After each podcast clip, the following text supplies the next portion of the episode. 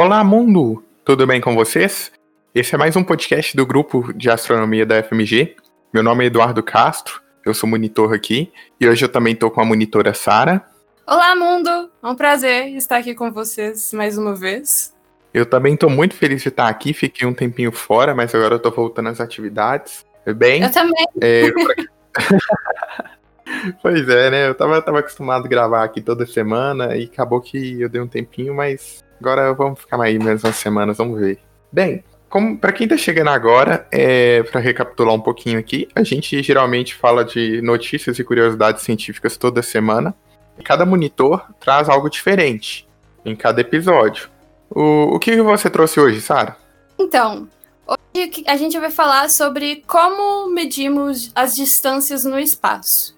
E para isso a gente vai falar sobre um pouquinho sobre um tema que eu particularmente gosto muito, um tópico que eu gosto muito, que é a luz. Para isso a gente vai dar uma recapituladazinha. Então a gente vai falar do conceito de luz. A luz, ela é a coisa mais rápida que nós conhecemos. Ela é tão rápida que a gente mede distâncias enormes pelo tempo que a luz demora para percorrer tal distância. Então, nós dizemos que um ano corresponde a 6 trilhões de quilômetros, que seria então um ano-luz. E para você ter uma ideia, Edu, a distância entre a Terra e a Lua corresponde a um segundo-luz. E essa mesma distância demorou quatro dias para ser percorrido por astronautas na missão Apollo, por exemplo. Então você pode se perguntar como é que nós medimos distâncias no espaço?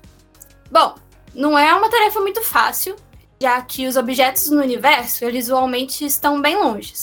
E para medir essas distâncias, então, a gente precisa construir o que é comumente chamado de escala de distâncias cósmicas. O que isso significa é que, basicamente, astrônomos usam diferentes métodos para determinar a distância até objetos. E o método depende do quão longe o objeto está. A gente vai começar então é, falando sobre radar. Esse é um método baseado no fato de que a luz, seja em qualquer formato, viaja numa velocidade de é, 300 mil quilômetros por segundo.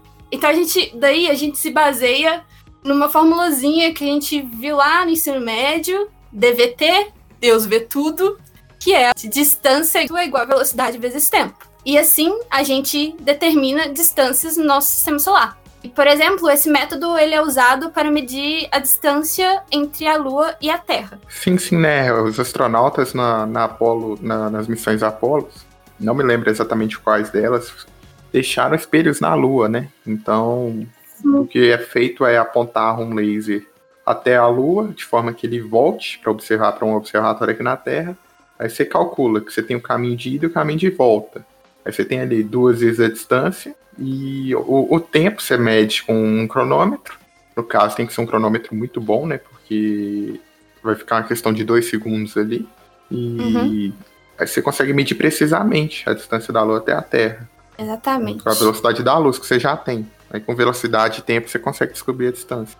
Então, a gente falou agora sobre radar.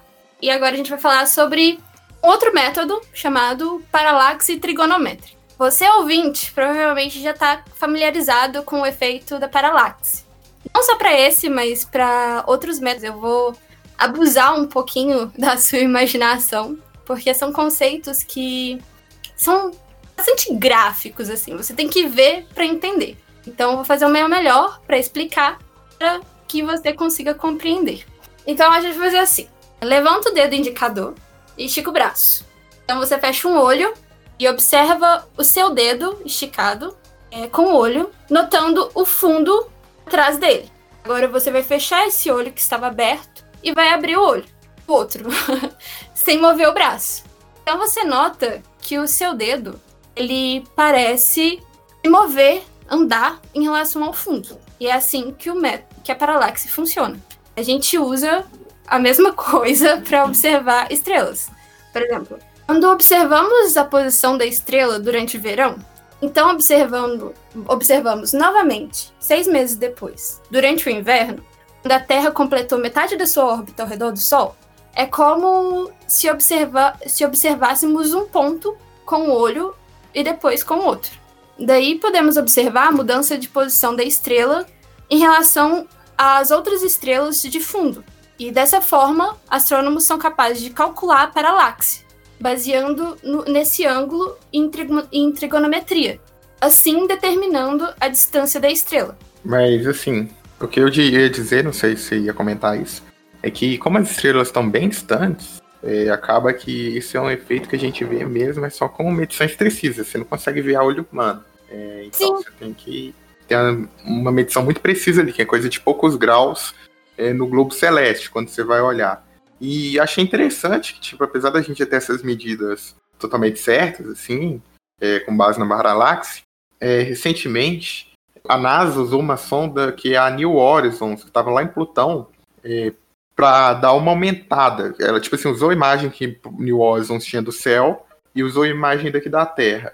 Aí, no caso, você ia ter uma, uma maior distância entre os dois pontos de observação e o desvio das estrelas de fundo ia ficar maior. E com isso você conseguiu ter a visibilidade ali de algumas estrelinhas, as que estavam mais próximas da Terra, em relação às de fundo. Assim, acabou que você consegue ver o desvio, diferentemente muito uhum. quando você só usa os pontos de observação na Terra. É, ouvinte, você só vai entender isso se você estiver familiarizado com o conceito de paralaxe, se tiver entendido. Senão você descarta o que eu falei aqui, porque fica confuso mesmo. Como você tentar entender fritar um ovo sem, ter, sem saber o que é uma frigideira. é, é, porque eu, eu, sério, eu falo essas coisas porque, tipo, às vezes eu vejo uns documentários tipo, de divulgação científica e às vezes eu não entendo, eu me sinto burro, alguma coisa do tipo. Mas é, é coisa que você tem que, tem que saber. Às vezes você não tá com um conceito básico ali e as pessoas tratam como fosse fácil, e não é. Você tem que primeiro ter uma base daquilo ali para poder entender. Às vezes tá faltando alguma coisa para você entender. Então o que eu falei aqui é só de você entender bem o conceito de paralaxe pra você entender. Ah, e só serve para as estrelas mais perto. A Sara vai falar disso daqui mais adiante. Falando disso, né, do, dessa questão documentários e tal, eu também, eu também sinto isso. Eu acho que esse talvez seja o trabalho da divulgação científica até em certos pontos, tipo assim, porque tem essa coisa de aproximar a ciência de pessoas que não estudaram isso tão a fundo. Então, é, o nosso trabalho como divulgadores científicos, eu sinto, é explicar de uma forma que não seja tão, tipo, academicamente, um nível acadêmico, assim, sabe? De uma forma próxima nossa. É, eu tenho tido essas viagens recentemente porque eu tenho estudado na faculdade uma disciplina que chama Fundamentos de Relatividade. É, uhum. Aquela teoria lá que o Einstein estudou, tudo, tem relatividade restrita e relatividade geral. Isso não vem muito ao caso. Acontece que quando você vai ver, às vezes, um vídeo de divulgação científica, começa lá, nossa, viagem no tempo, distorce tal, tal, tal. O negócio já não é contra, o negócio é contra-intuitivo. Você vai ver por uhum. cima, fala lá, paradoxo dos gêmeos, e passa, não entende nada. O negócio é que às vezes você tem que ter uns conceitos básicos pra você entender aquilo ali. Que você só pega quando você estuda, talvez. Alguns podem conseguir só com a divulgação, eu acho difícil. Mas se você não tiver os conceitos básicos, você vai ficar voando. Você só vai saber, tá? Pode ter viagem no tempo, mas você não vai entender aquilo direito, sabe? Uhum. Então, tem coisa que você só pega estudando mesmo, tem coisa que não é fácil. Então, a questão da divulgação é legal. É legal você ouvir, consumir tudo. Mas você só vai aprender mesmo quando você pegar os livros. Aí sim que você vai conseguir ter o conhecimento. Isso aqui é só a gente sair a ponta do iceberg. Eu mesmo, eu nunca tive, nunca consegui entender, por exemplo, aquela tal, a, a teoria das cordas. Eu sempre fico tipo, meu Jesus, o que que está acontecendo aqui? Enfim. Se for pouco a pouco, você vai pegando os conceitos. Tem que estudar o básico primeiro. uh, enfim, é, como o Edu já tinha mencionado, esse método paralaxe ele só funciona para objetos a poucos milhares de anos-luz anos de distância. E para a gente conseguir medir distâncias mais longes através da nossa galáxia, é, usamos um outro método chamado de velas padrão. E esses, por sua vez, são objetos cuja luminosidade são bem conhecidas por cientistas. É, dando um exemplo assim, eu tentei muito pensar sobre algo que fosse capaz de visualizar, a gente pode falar, imaginar aqui o farol de um carro. É, sabendo o brilho da luminosidade do farol, a gente pode dizer a distância com que o carro, a distância que o carro está da gente e até a mesma velocidade que ele está se aproximando. Então, na astronomia, o farol do carro é um diferente tipo de estrela chamado de cefeidas. Então, nós falamos aqui sobre variáveis cefeidas. Cefeidas são, são um tipo de estrelas variáveis pulsantes radiais, cuja luminosidade varia com o tempo, devido à variação no seu tamanho. Esse tipo de estrela pode ser reconhecida facilmente, observando a, a sua variação, luminosidade, que se dá de uma maneira muito regular. As cefeidas, por exemplo, podem apresentar períodos de pulsação entre 1 e 100 dias, com amplitudes de pulsação entre 0,3 e 3,5 magnitudes. Podemos dizer, esse tipo de estrela elas são internamente instáveis e elas incham e desincham periodicamente como um balão. E como essa expansão e contração causa a variação do seu brilho, a gente pode calcular a luminosidade usando o período desse ciclo. Mas nós só podemos observar estrelas dessa forma até 40 milhões de anos-luz de distância. Depois disso, elas ficam muito desfocadas para se determinar. Então, usamos outro tipo de vela padrão, tipo especial de supernova. Supernovas 1A ocorrem em sistemas binários, onde uma estrela é uma anã branca, que são o fim da vida de estrelas de baixa massa, depois que acabarem com seu combustível nuclear. Acredita que, nesses sistemas, quando a anã branca recebe massa de outra estrela, ela só pode aumentar até um limite, porque depois o peso adicional faz com que ela entre em uma violenta detonação termonuclear. E este limite, por sua vez, depende de algumas constantes fundamentais. E por isso o brilho da explosão é um valor que se pode ser calculado. Isso faz com que as supernovas 1A sejam especiais, por assim dizer. E por isso elas são chamadas de vela padrão. Elas têm um brilho próprio bem conhecido. Com uma vela padrão, podemos medir distâncias, porque o brilho observado de uma fonte cai com um quadrado da distância do, observa do observador. E o interessante é que o brilho dessas explosões é tão forte que podemos observá-lo, mesmo que não podemos ver o brilho de estrelas individuais nas galáxias que essas supernovas ocorrem. Enfim, usando o nosso conhecimento da relação entre o brilho e a taxa de declínio, podemos usar essas supernovas para aferir distâncias de até bilhões de anos-luz. Então, aí a gente se pergunta, mas qual é a importância de tudo isso? E a resposta está no que eu disse mais cedo: a velocidade da luz. Por exemplo, a luz do Sol demora 8 minutos para chegar na Terra. Então, quando nós observamos a luz que está chegando aqui, a gente está vendo um retrato de 8 minutos atrás do Sol. E se você levar esse pensamento mais adiante, e as galáxias mais distantes? O que, que a gente está vendo? Sendo que elas estão milhões de anos-luz da nossa distância.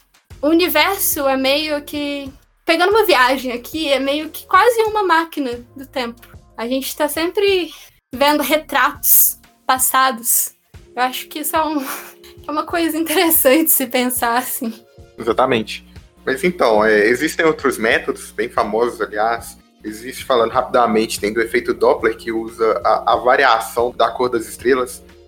O efeito Doppler, para resumidamente, pra vocês lembrarem, é aquele da ambulância, que quando a ambulância passa perto de você, vai lá e faz que fica.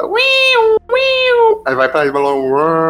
Seguir aqui até o, a regra do SciCast, né? Que sempre quando vai falar de feito Doppler, você tem que imitar uma ambulância. É, é, acontece que quanto mais as estrelas ficam longe, é, mais elas estão se afastando da gente, numa velocidade mais alta. Ocorre que quando você tem essa velocidade alta, ocorre que você tem um efeito, mesmo efeito que, a, que as ondas de som é, rola com, com a ambulância, acaba rolando com as estrelas só que com ondas luminosas. Então, quando se uma estrela está aproximando da gente, ela tende para o azul. E se ela está afastando, ela está indo para o vermelho. Então a gente sabe que quanto mais desviado para o vermelho a, a, estrela estiver, ela está indo mais longe. Ela está mais longe e está caminhando a mais, está numa velocidade mais longe. É, eu não, não, vou abordar aqui porque a gente teria que fazer uma pesquisa maior para falar só do efeito Doppler. Vou deixar para a gente poder falar sobre outro episódio. A gente teria que fazer uma pesquisa melhor, sabe? Porque, uhum. igual a gente, por exemplo, a gente está na graduação de física, mas eu fui ter uma matéria de ondas foi agora, que eu estou no quarto período, a Sara está no segundo período. A gente sabe de algumas coisas, mas que a gente pesquisa. É, a gente ainda não é físico formado ou algo do tipo para ter essa informação. E até mesmo físicos formados têm de pesquisar. Então, por uma questão da gente querer passar a informação correta para vocês, a gente não vai detalhar muito. Mas saibam que existe o método de, de detectar as distâncias via, via efeito Doppler. Quanto mais a gente estuda, menos a gente sabe das coisas. É, exatamente, né? É, tal do efeito Dunning-Kruger. Quem, quem quiser pesquisa aí, deixa de se virar para os curiosos aí. Efeito Dunning-Kruger. Mas daí fica para um, próximo, um próximo episódio da gente, talvez, Edu. É, o efeito Doppler é uma boa. Exatamente. Continuação desse. então, Sara, gostaria de agradecer você por ter gravado aqui comigo. Eu que agradeço, muito obrigada. Gostaria de agradecer à Universidade Federal de Minas Gerais e ao Grupo de Astronomia é, pelo espaço. Vocês podem encontrar as fontes desse episódio na descrição. Nos siga nas redes sociais. É, nos siga nas redes sociais, que também vai estar na, rede, vai estar na, na descrição. E. Arroba astronomia UFMG. É, arroba astronomia UFMG, ponto UFMG no Instagram e arroba astronomia UFMG 100 ponto no Twitter. Uh, e até a próxima, mundo.